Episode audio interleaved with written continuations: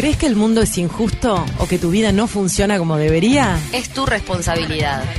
Deja de pedirle al espejo que te devuelva la imagen que no estás proyectando. Hacete responsable y que se haga la magia.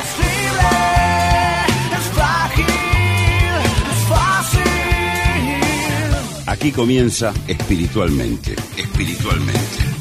Con Fernanda Iturralde, hipnoterapeuta clínica, terapeuta psicobiológica. Tú solo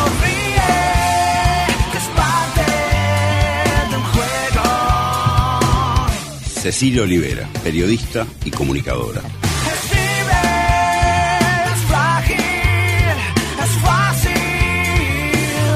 Y si miramos un poco más allá, Y si hacemos el ejercicio, caminemos. espiritualmente. Espiritualmente.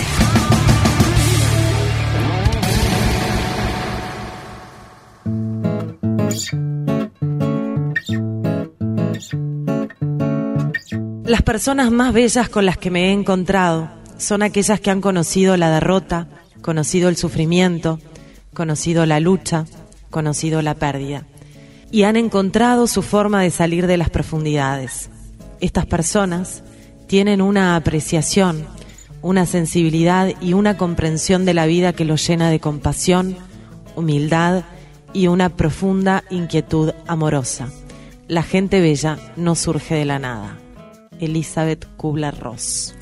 Qué hermoso, coincido plenamente con eso que acabas de leer, porque he conocido muchas personas hermosas y creo que todas, o la mayoría, si no todas, han pasado por episodios en su vida difíciles de superar y ese florecimiento de la hermosura de su ser nace después. Exacto. Elizabeth es una psiquiatra y una escritora estadounidense y fue una de las expertas mundiales en los cuidados paliativos. Acompañaba a las personas que estaban por morir y obviamente escuchaba muchísimas historias, historias de vida de esas personas que en general eran personas bastante mayores. Escribió un libro que se llama La Rueda de la Vida que es muy lindo y deberían leer a Elizabeth Kubler porque realmente nos da una dimensión de la vida bien diferente a la, a la que tenemos sobre todo en esta sociedad. Pero esta frase me encanta porque justamente habla de lo fortalecidos que podemos salir después de una situación difícil, por más traumática que parezca. Me quedo con deberes porque no la leí a Elizabeth, pero bueno, la consigna a partir de, de esta frase que leíste, de esta reflexión sobre todo que leíste para el episodio 3 de nuestro podcast. Estamos contentas con estas Muy repercusiones, contentas. Dios mío, la gente necesita hablar de estos temas cada vez más. Entonces nuestra consigna de hoy es el miedo y la culpa que sentimos por algo fuerte que nos pasó en la vida y cómo lo superamos y qué sacamos de eso, cómo renacemos de esa situación. Y cómo salimos fortalecidos de esas situaciones y de lo importante que son.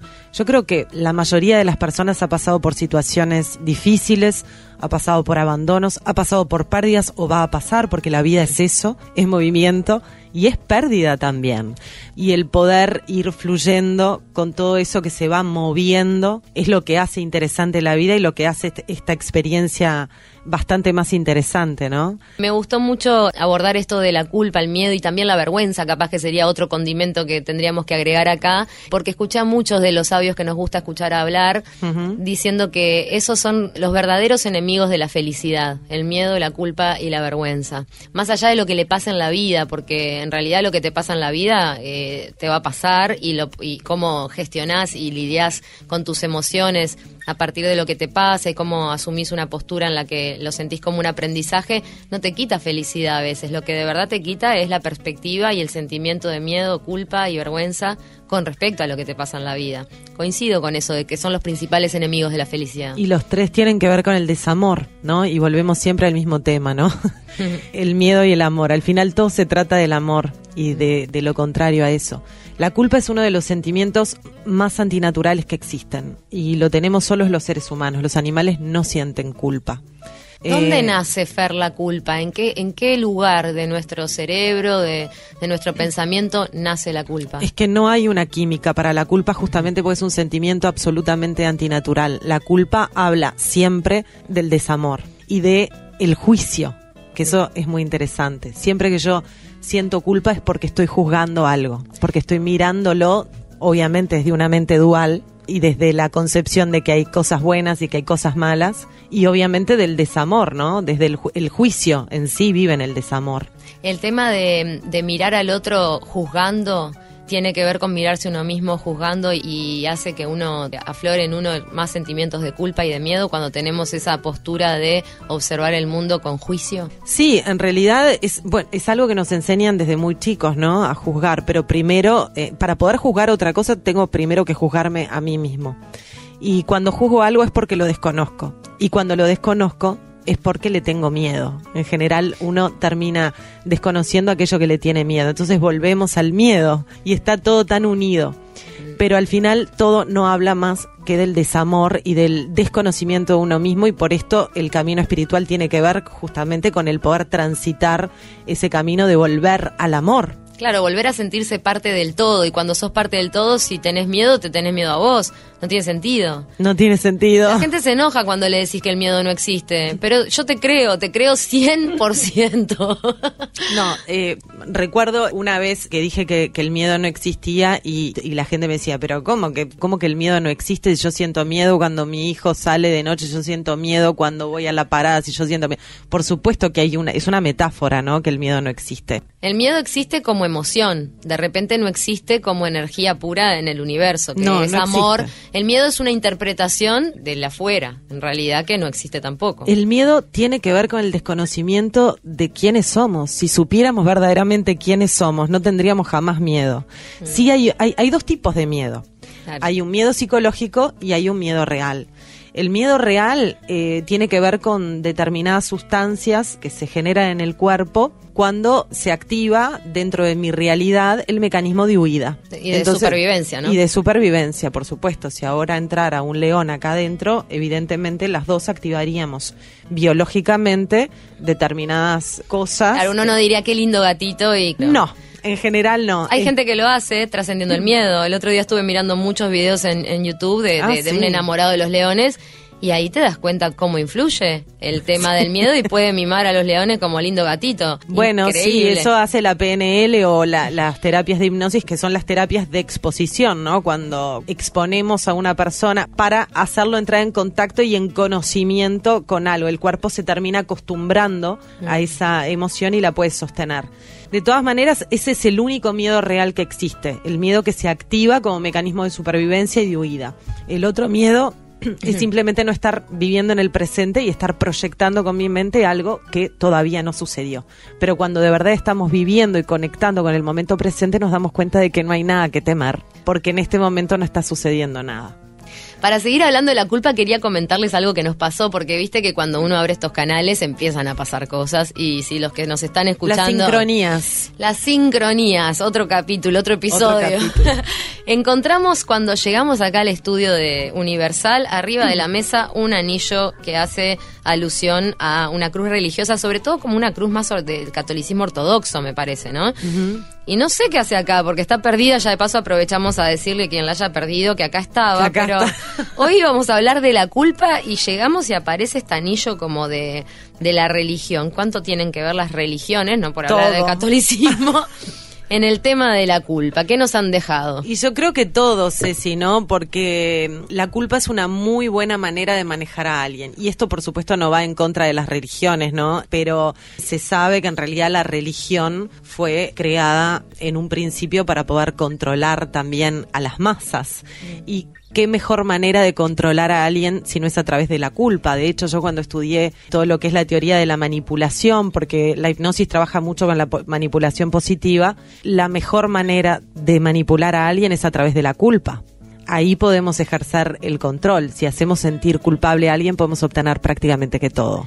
Es una- A- Ahí te das cuenta del peligro, ¿no? ¿Es una creencia que se instala en el inconsciente, la culpa?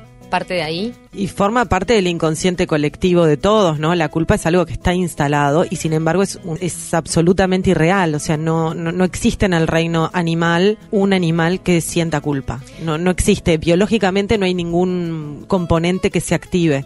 Es simplemente el juicio que emitimos hacia nosotros mismos y cómo nos hacemos cada vez más pequeños, ¿no? Enjuiciándonos. Entonces, para mí, el primer paso en el camino de la espiritualidad es aprender a no juzgarme cuando no me juzgo, no juzgo. Cuando no juzgo, no me juzgo.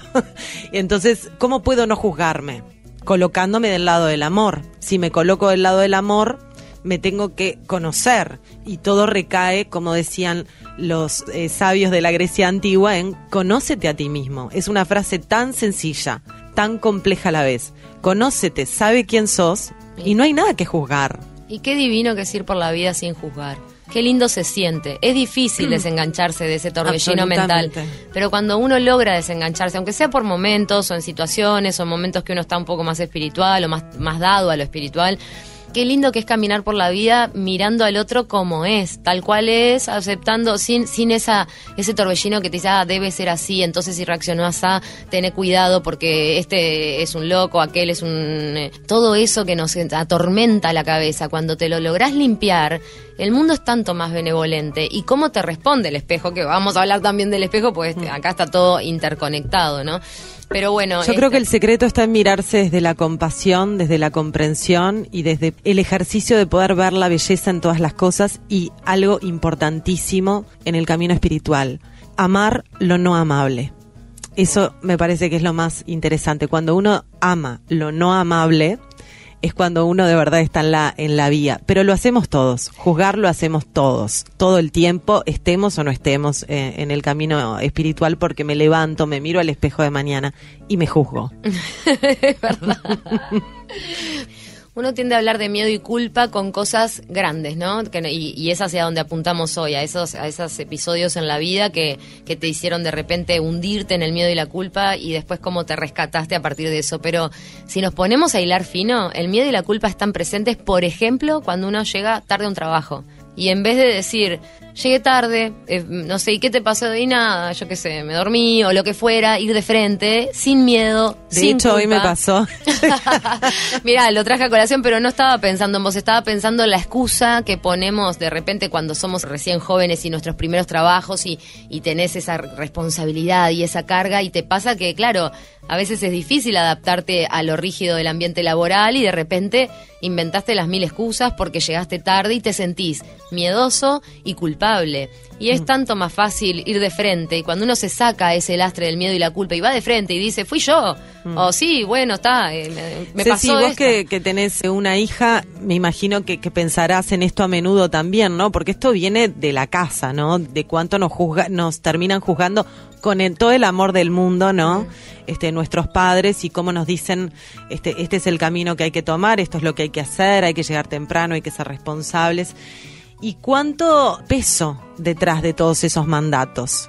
¿Cuánto peso? Bueno, vos hablabas del miedo que con mucho amor te instauraron en tu familia. A Mm. mí quizá me, me pesó más la balanza de la culpa en ese sentido por, Claro. por una familia muy exigente en cuanto a rendimiento escolar, en cuanto a, a exitismo, otro tema que también me encantaría abordar en este podcast. Mm. Sí. Tenemos tanto tema, vamos a tener podcast como para 10 años.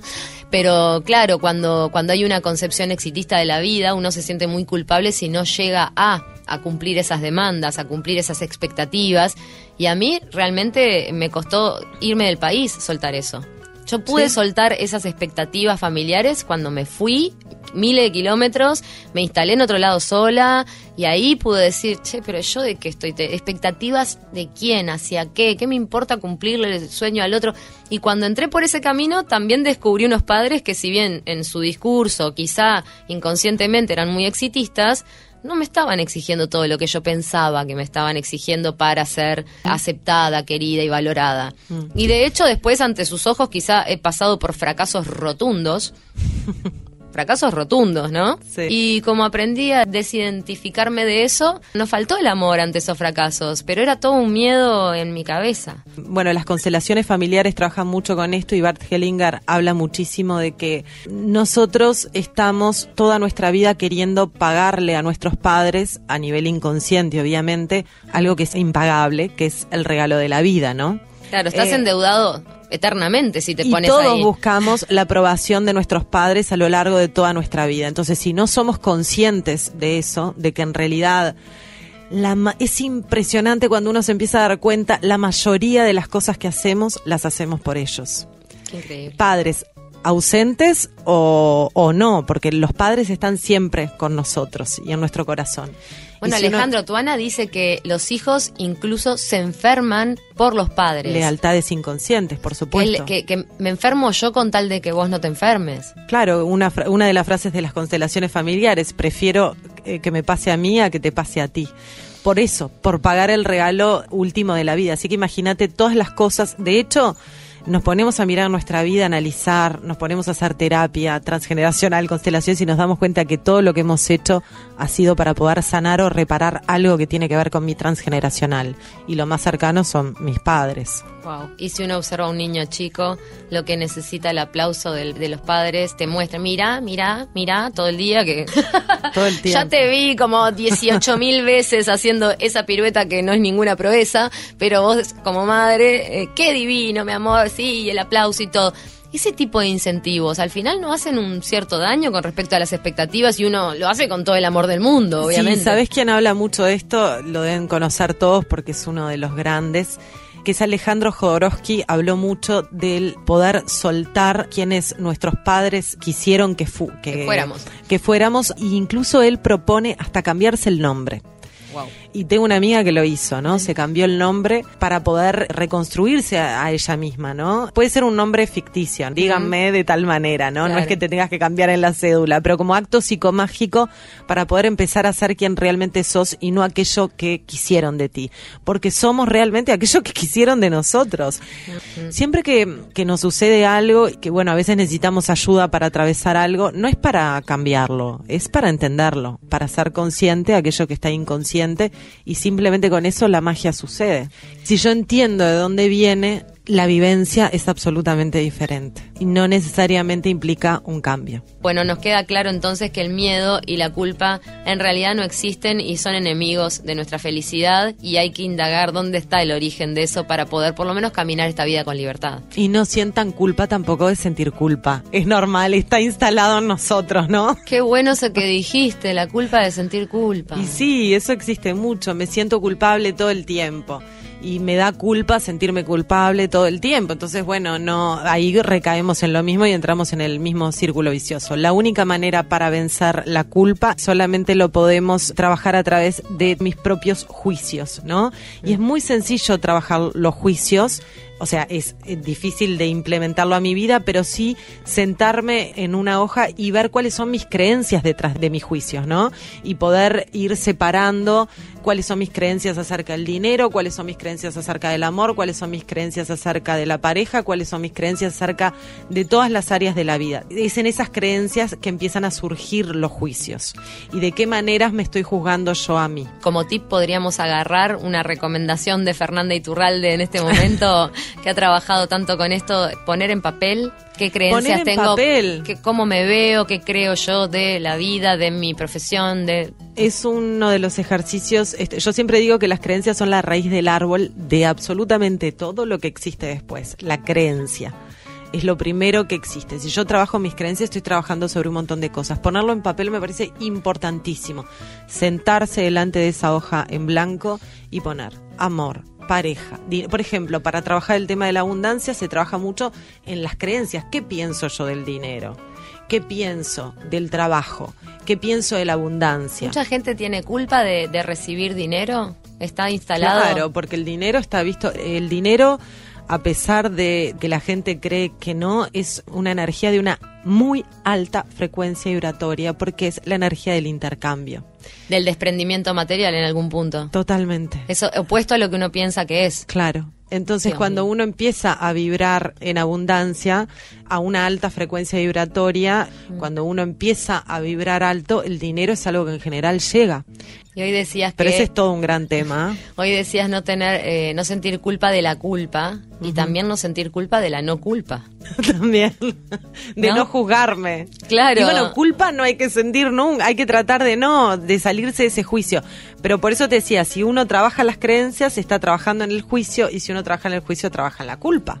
y se vuelve más benevolente con todo el resto. A mí me gusta mucho trabajar en lo del juicio para de verdad sacarme ese estigma de estar juzgando que está totalmente instaurado en todos y, y ser mejor con los demás también. Uno lo hace por uno mismo, pero trabajando en uno mismo se refleja en el otro y el Es que Ceci, todos somos uno, ¿no? Claro. Todos somos uno y con Y eso a- a lo cerramos mismo, todo. con eso cerramos todo. Aceptémonos como somos, sin miedo y sin culpa. Esa es la consigna de este episodio. Espiritualmente, espiritualmente. cada paso que uno da. Se convierte en momentos vividos. El viaje de la vida se hace a cada paso, pero hay pasos en el camino que vale la pena recordar. Yo camino, tú caminas. Se conecta con mis seres queridos. La recibimos a la adoradísima, en mi caso y en el caso de Fernanda también. Grandísima. Grandísima, espiritualísima Claudia Varela en este tercer episodio de nuestro podcast para que nos cuente y nos comparta un poco un paso de su camino que realmente sienta como esos mojones que te cambian el chip y te hacen ver la vida de otra manera. Bienvenida, Claudia. Gracias por acompañarnos. Con este recibimiento mi energía se va expandiendo, me voy a ir así como llena de luz. Ya la tenés, ya la trajiste. Gracias, gracias por recibirme y gracias por dejarme volver a mi primer amor, porque la radio es mi primer amor en, en los medios de comunicación. Me encanta. Me encanta, en realidad lo mío se decantó en televisión porque se ve que estaba llamada para ocupar ese lugar, pero empecé trabajando en El Espectador hace 25 años ya y la verdad que eso fue como, quedó como prendido en el corazón. La radio tiene una magia muy especial. ¿Y cuántos años ya en Canal 10? 23. Wow. Mucho, mucho tiempo, mucho tiempo. Y haciendo siempre informativo, que es un rol bastante estresante porque uno tiene que correr todo el tiempo, porque todo tiene que ser ya, porque el tipo de temas además que se tratan y se trabajan son complicados muchas veces, entonces hay que hacer un trabajo interno muy permanente para poder estar en el eje siempre. Clau, ¿y cómo compatibilizás esto de trabajar en los medios, no? Con esta, yo que te conozco, sé que tenés una profunda vida espiritual y que trabajás mucho todo lo que tiene que ver con la espiritualidad. ¿Cómo haces para compatibilizar esas dos partes? ¿Y por qué sentís que fuiste colocada en ese lugar o que vos te colocaste en ese lugar? Yo creo que me coloqué en ese lugar, pero que en definitiva era un lugar que estaba disponible para que, que yo estuviera, ¿no? Y porque eh, creo que todos tenemos un rol y una misión que cumplir y seguramente parte de mi misión fuera desde ahí, desde ese, desde ese lugar.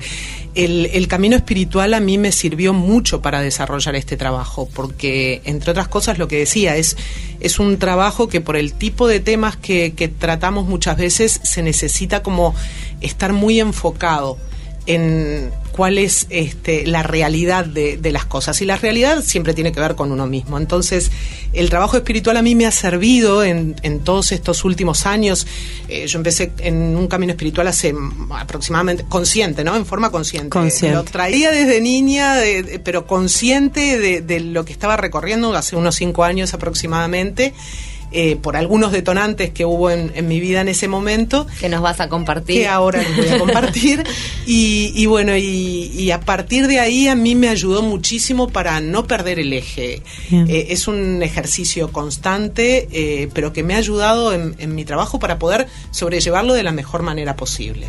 Y qué interesante esto que dice de que a partir de determinados detonantes y cosas que le sucedieron en la vida, que seguramente han sido procesos eh, dolorosos, pudo despertar a la espiritualidad, ¿no? Entonces esto de cómo la conciencia muchas veces necesita, eh, nace del dolor, ¿no? Cómo determinados procesos dolorosos nos despiertan a la conciencia. Uno cuando tiene la vida fácil y también lo tratábamos esto, está más lejos de poder despertar. De repente cuando te dan esos sacudones es cuando después de que lográs despertar y florecer, los agradeces verdaderamente.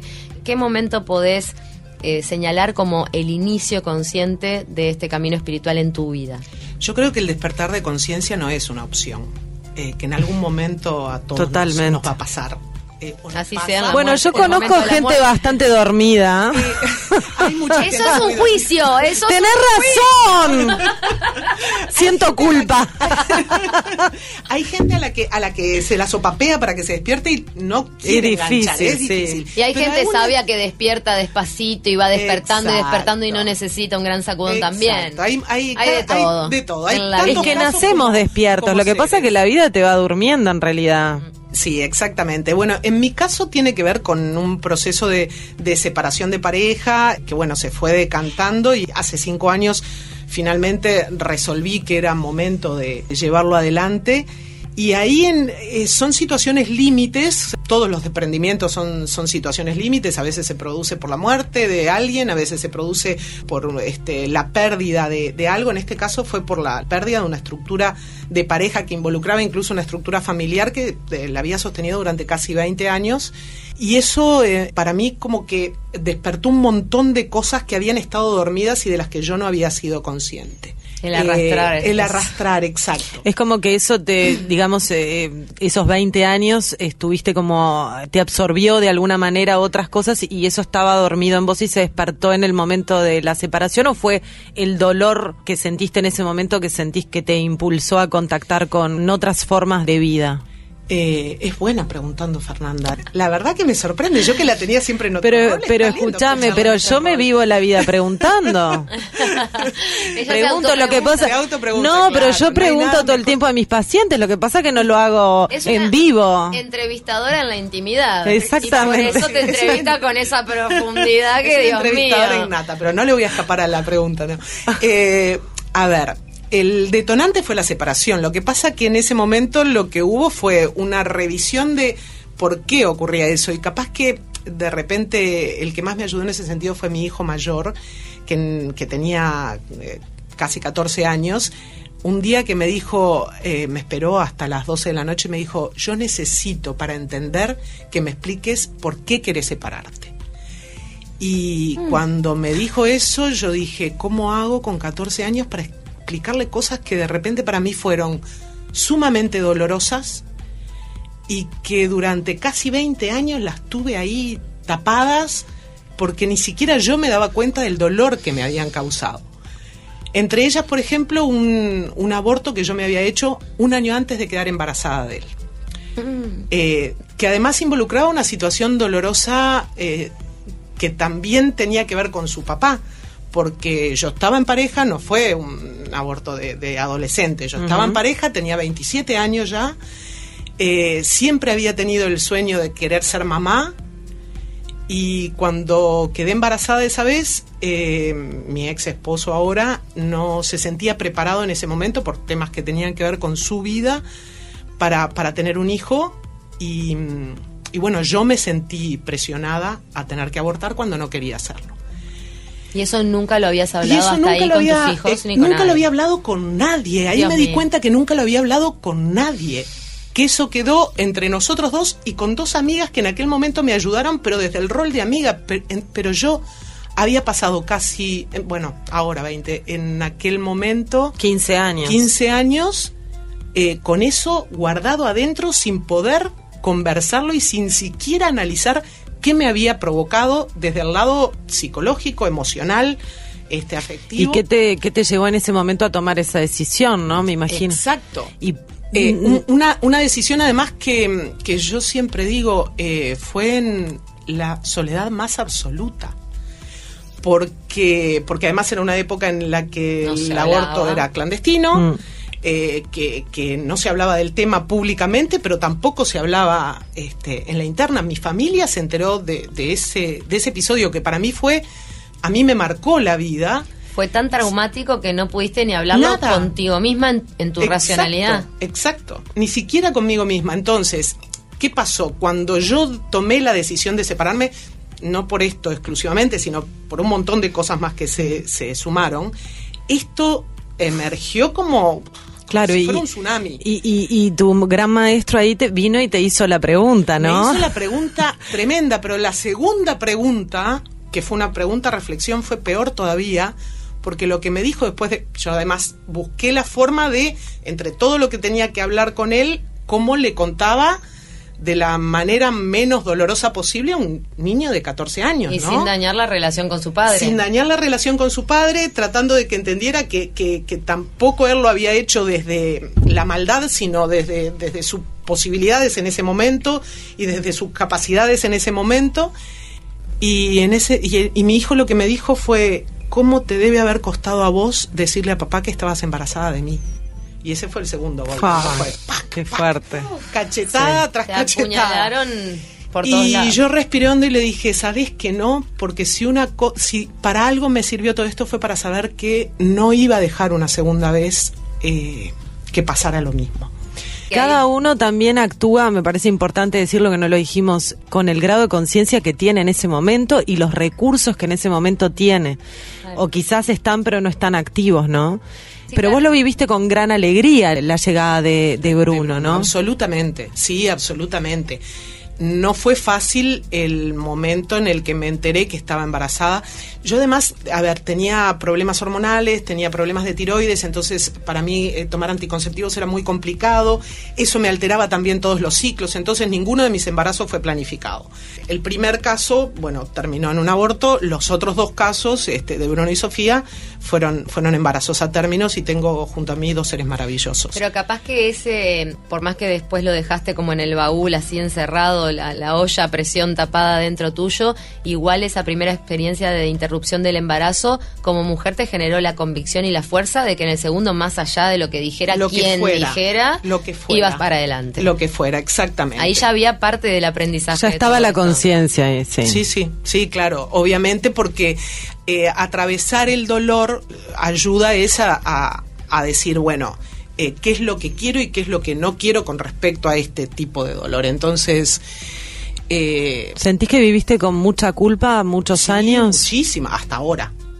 Hasta ahora. hasta hace pues, poco que empecé a trabajarlo en serio. Y que Claro, tuviste la valentía de hablarlo en las redes, porque acá se estableció mucho el debate de aborto legal o aborto ilegal, pero el aborto no deja de ser un tema en sí más allá de la ley. O sea, Claro. atravesar un aborto, una interrupción de embarazo para cualquier mujer deja una marca que va mucho más allá de si era, si es clandestino es peor porque te impide más hablarlo, pero en realidad el tema espiritual que uno tiene que lidiar con ese tipo de, de episodio está igual en, en el marco de la ley. Es que Ceci, eh, yo el día que decidí contar mi historia eh, públicamente a través de las redes sociales fue precisamente cuando en Uruguay se estaba discutiendo la interrupción voluntaria del embarazo, porque escuchaba tantas cosas dolorosas como por ejemplo, si abriste las piernas, ahora bancátela.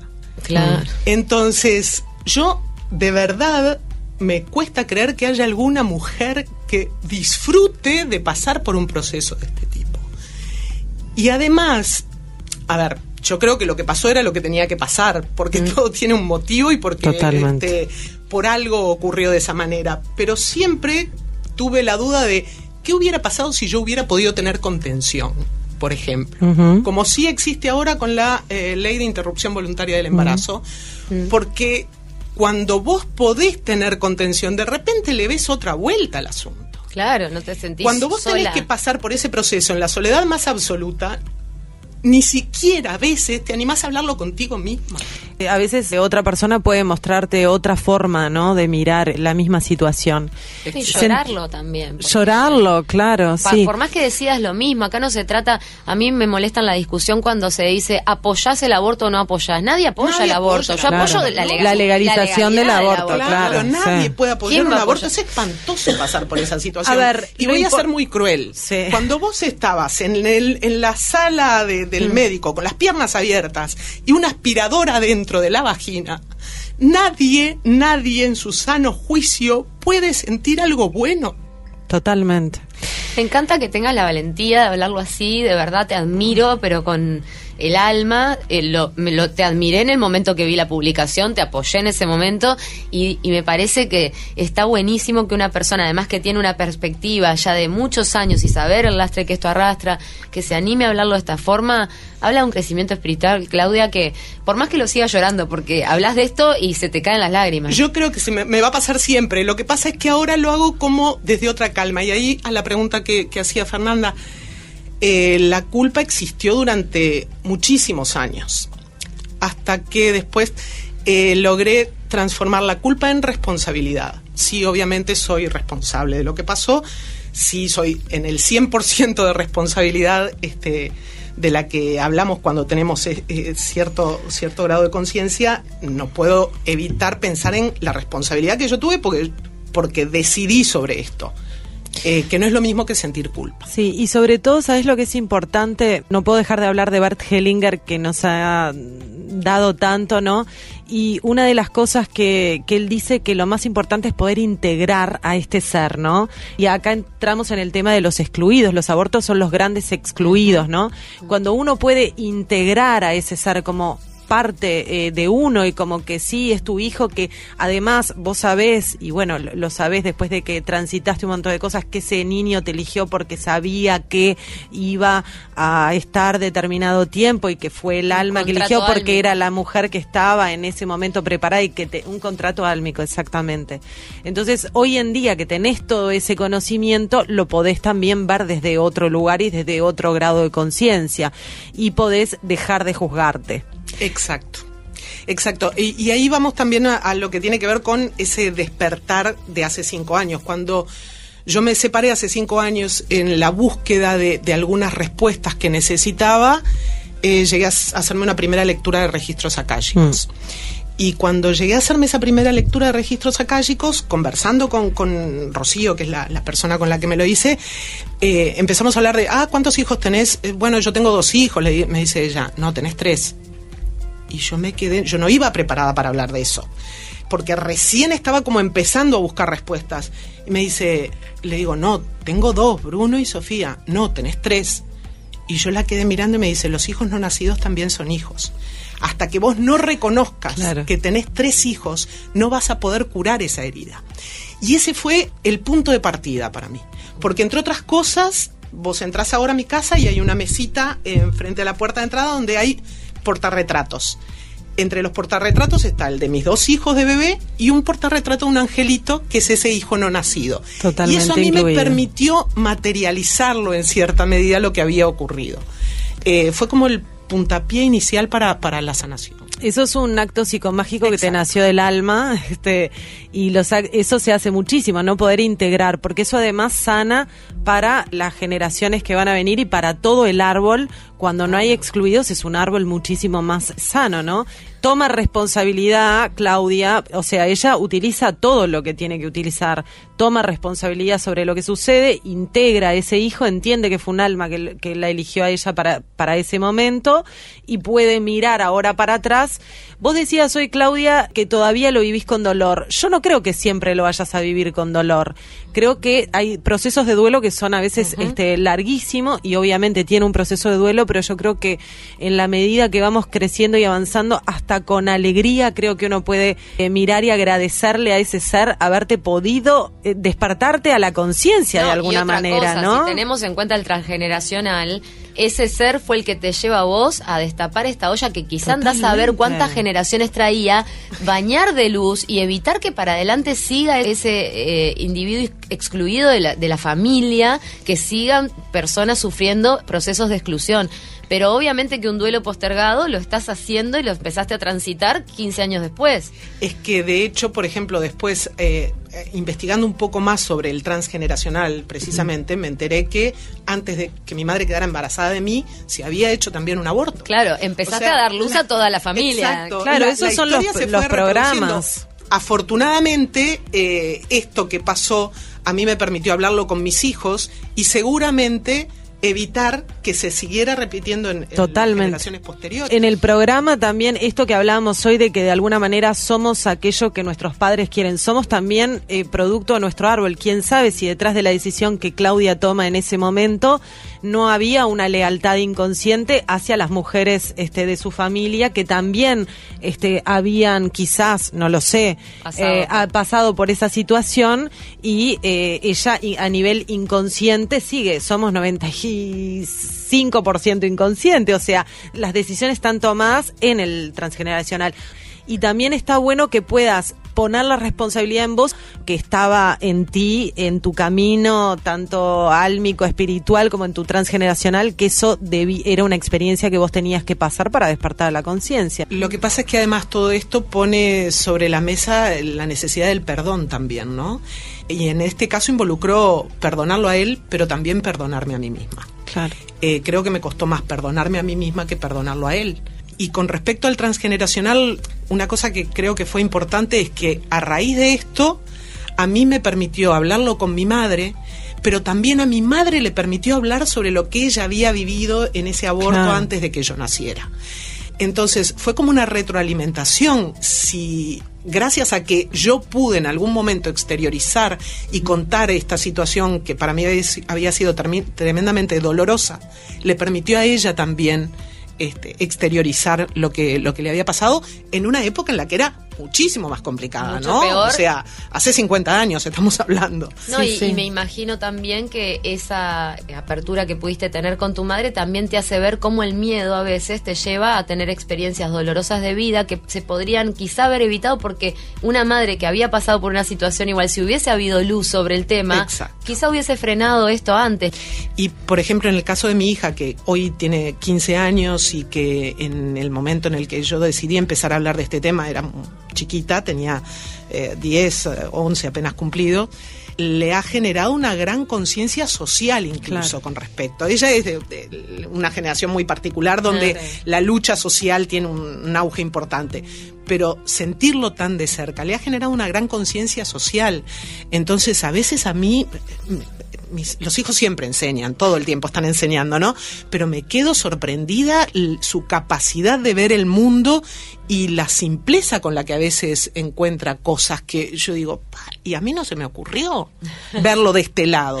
Claro. Este, entonces es, es, es ¿Y maravilloso. cómo la ¿no? dejas a ella preparada también a través de tu experiencia, ¿no? Que, cuán- quizás cuántas cosas este, evitás para, para, pa- para adelante, Pero ¿no? ¿cuánto más responsabilidad puede tener un adolescente sabiendo que a su madre le costó 20 años de sufrimiento algo? ¿Cuánta más responsabilidad que no te portes mal, cuídate, ponete, no sé, que no te vayas a quedar embarazada como nos criaban antes? Bueno, lo Yo mismo pienso que, es una. La, la realidad es esa. Cuando uno ve el sufrimiento que causan ciertas cosas, las quiere evitar naturalmente. No, no necesita que te estén con, la, con el dedo señalando para quererlas evitar. ¿Cómo voy a querer vivir el dolor que a mi madre le costó 15, 20 años de su vida superar? Pero igual, como lo hemos hablado, como lo hablamos el primero, aquello que tiene que suceder, sucede, ¿no? Este, más allá de, de cualquier cosa. Claudia, te tenemos que despedir, nos quedaríamos. Qué lástima. Bueno, invítenme otra vez. Sí, obvio. Una genia Muchas total. gracias, este, Claudia, por, por venir y por, por abrirte tu corazón de esta manera. Yo les agradezco enormemente por haberme invitado, como les decía, porque es volver al primer amor, pero además por este espacio que creo que es tan necesario. Se necesita tanto hablar de espiritualidad sin eh, que sea un embole, porque de verdad cada vez más necesitamos entender que tenemos que despertar eh, a una ¿Y conciencia cuánto mucho estamos más descubriendo elevada. de personas con una dimensión espiritual muy desarrollada que de Que repente a primera vista uno no se lo imagina, ¿no? Y bueno, porque todavía es como eh, de repente eh, raro y estigmatizante hablar de determinadas cosas. Este, por suerte cada vez menos y por suerte cada vez más gente se está sumando y animando. Espiritualmente.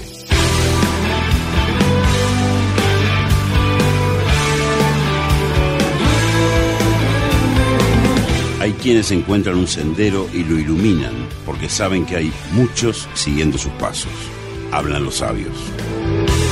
Hoy puedo decir que nunca dejé suerte al azar. haz sentir culpable a tu enemigo y dominarás su, tu- su voluntad. Parecen que sean dos cosas, la culpabilidad y el miedo, pero en realidad son una. La culpabilidad y el miedo van juntas, porque sin una, una no puede existir sin la otra, ¿no? Y esta es, ya quizás será la trampa más, más civilina, ¿no? Volvemos a las relaciones, ¿cuántas relaciones tóxicas se mantienen donde la persona te llega a decir, es que tengo miedo de quedarme sola o solo, es que tengo miedo de que me ocurra esto, me ocurra lo otro, pero esa persona está rehuyendo su propia responsabilidad y la está proyectando a los demás. Es que si mi marido, es que si mi mujer, es que si mi padre, es que si mi madre, si estuvieran más conmigo, si me prestaran más atención, si me ayudaran más, etcétera, etcétera. La cuestión es que yo estoy manteniendo una situación muy disonante, una situación que me hace sufrir, una situación en la que, no me siento cómodo o no me siento cómoda, y entonces eh, el, miedo lo acabo, se acaba manifestando en una culpabilidad. Por lo tanto, miedo y culpa em, van juntos. El ego tiene una tremenda sutilidad para mantener su dinámica, yo pienso que es magistral, ¿eh? y vamos a analizarla, que es la siguiente. La argucia más sutil es el sacrificio. El ego utiliza el sacrificio. ¿Por qué el ego utiliza el sacrificio? Bueno, porque es la forma más sutil que hay para hacer sentir culpable al otro.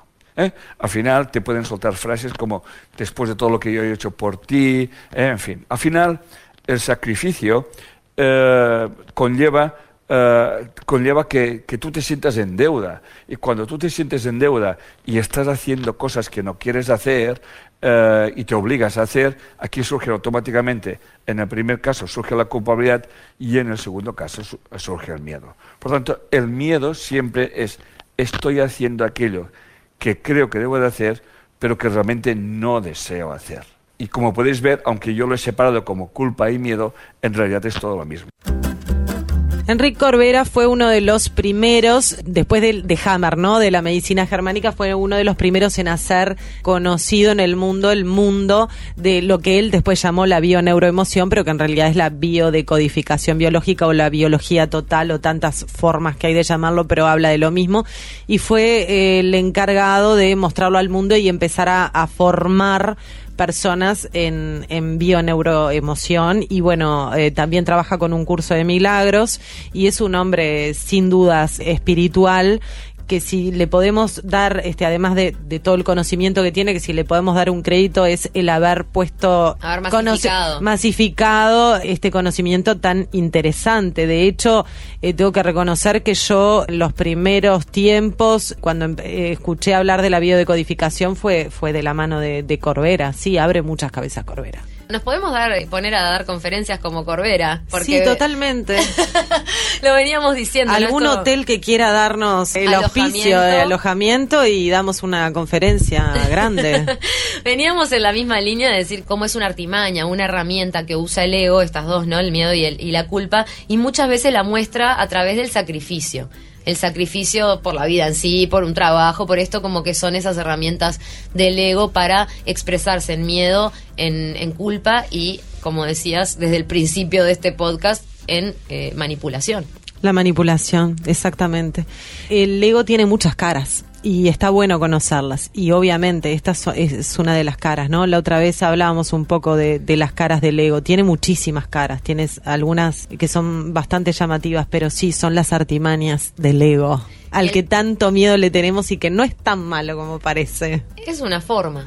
es, una, forma. una forma. Simplemente hay que conocerla esa forma. Y cuando pone la cara de sacrificio, está apelando al miedo y a la culpa. Totalmente, la cultura del sacrificio en la que en la que vivimos es, es una yo para mí si yo siempre usé la ley del mínimo esfuerzo.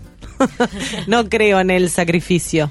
No, en general en la dimensión espiritual te abre esta, eh, esta revelación para nuestra generación, ha sido una revelación porque venimos de la cultura del trabajo, de la idea de desarrollo, que no hay no hay gloria sin sacrificio, el trabajo te dignifica. Y esa es una creencia de, de, escasez. Mi padre me lo decía, o sea, todos me lo decían, sin trabajo no vas a lograr nada. Es algo que viene como de, desde, desde el inicio y es bastante más profundo que eso. Ok, con trabajo, sí, estoy de acuerdo, pero también con una creencia de abundancia, con una elevada frecuencia vibratoria, con un sentimiento de merecimiento, con un montón de cosas, ¿no? Y en lo lo posible un trabajo que coincida con tu pasión y si te conoces a vos mismo y encontrás lo que de verdad viniste a hacer, tu propósito de vida, tu pasión. Es que tu ahí no hay sacrificio, ¿no? Ahí no hay sacrificio. Esto yo siempre me sentí muy reconocida con esa frase que dice eh, que si haces lo que querés, que te la mandan a veces el día del trabajo, no vas a trabajar ni un solo día de tu vida. Y es que muchas veces eh, así se siente, ¿no? Cuando uno siente que de verdad está haciendo aquello que,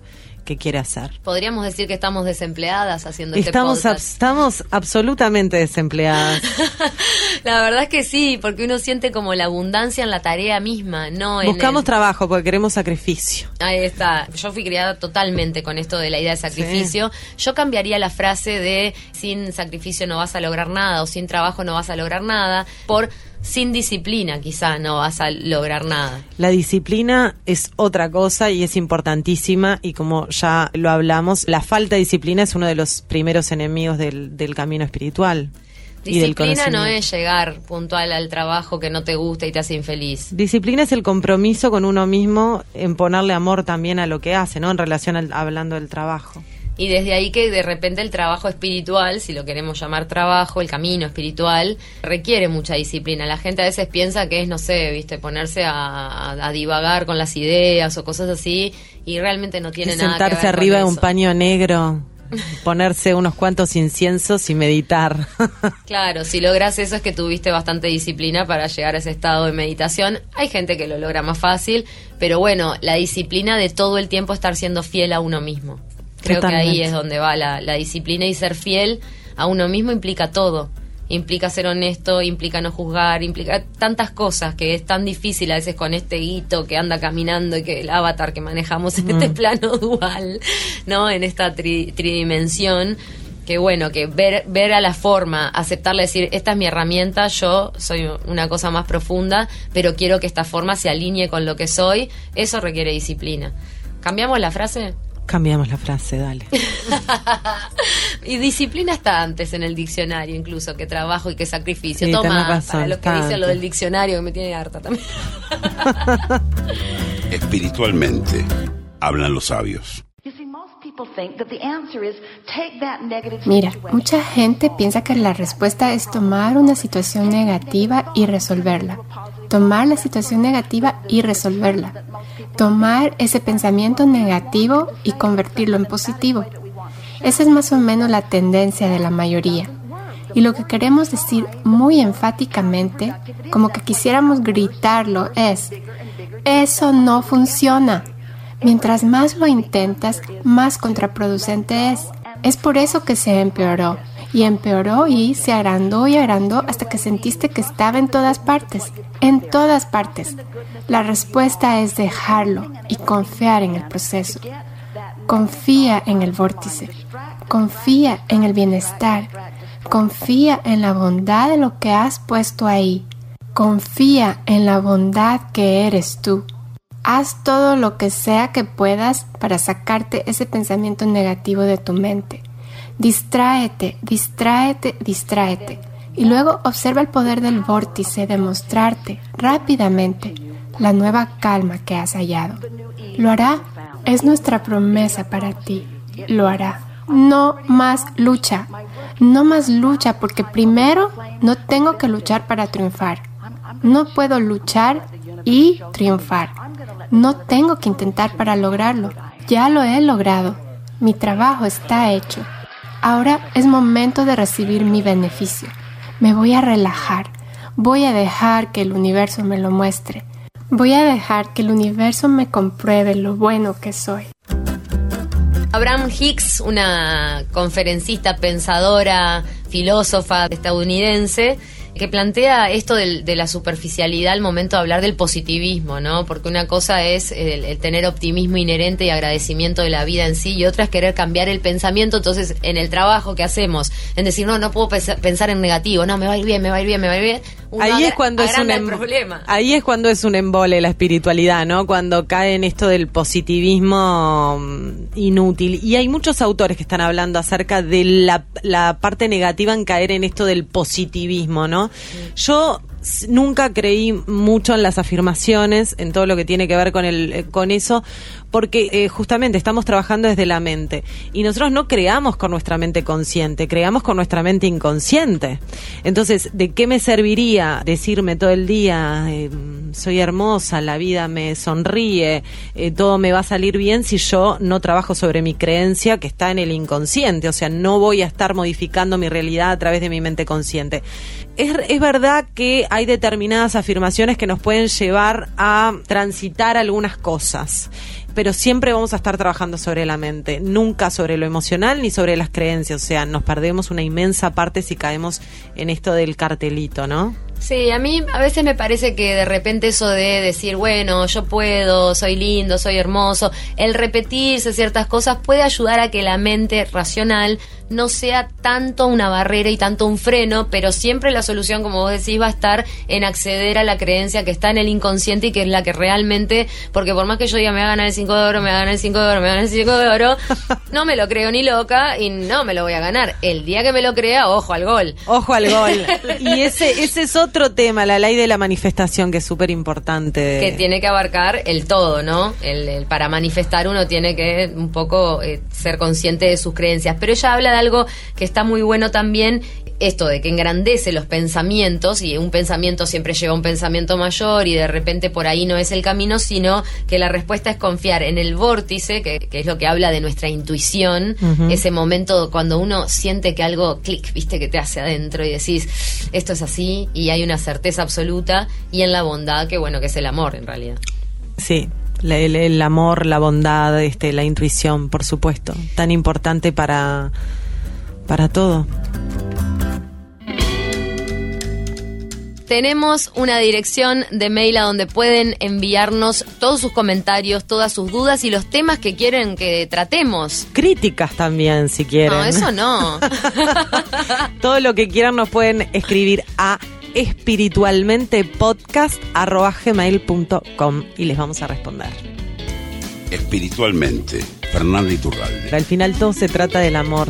Cecilia Olivera. Qué lindo que es caminar por la vida mirando al otro como es. Placer, hasta el próximo. Hasta el próximo podcast. La gente bella no surge de la nada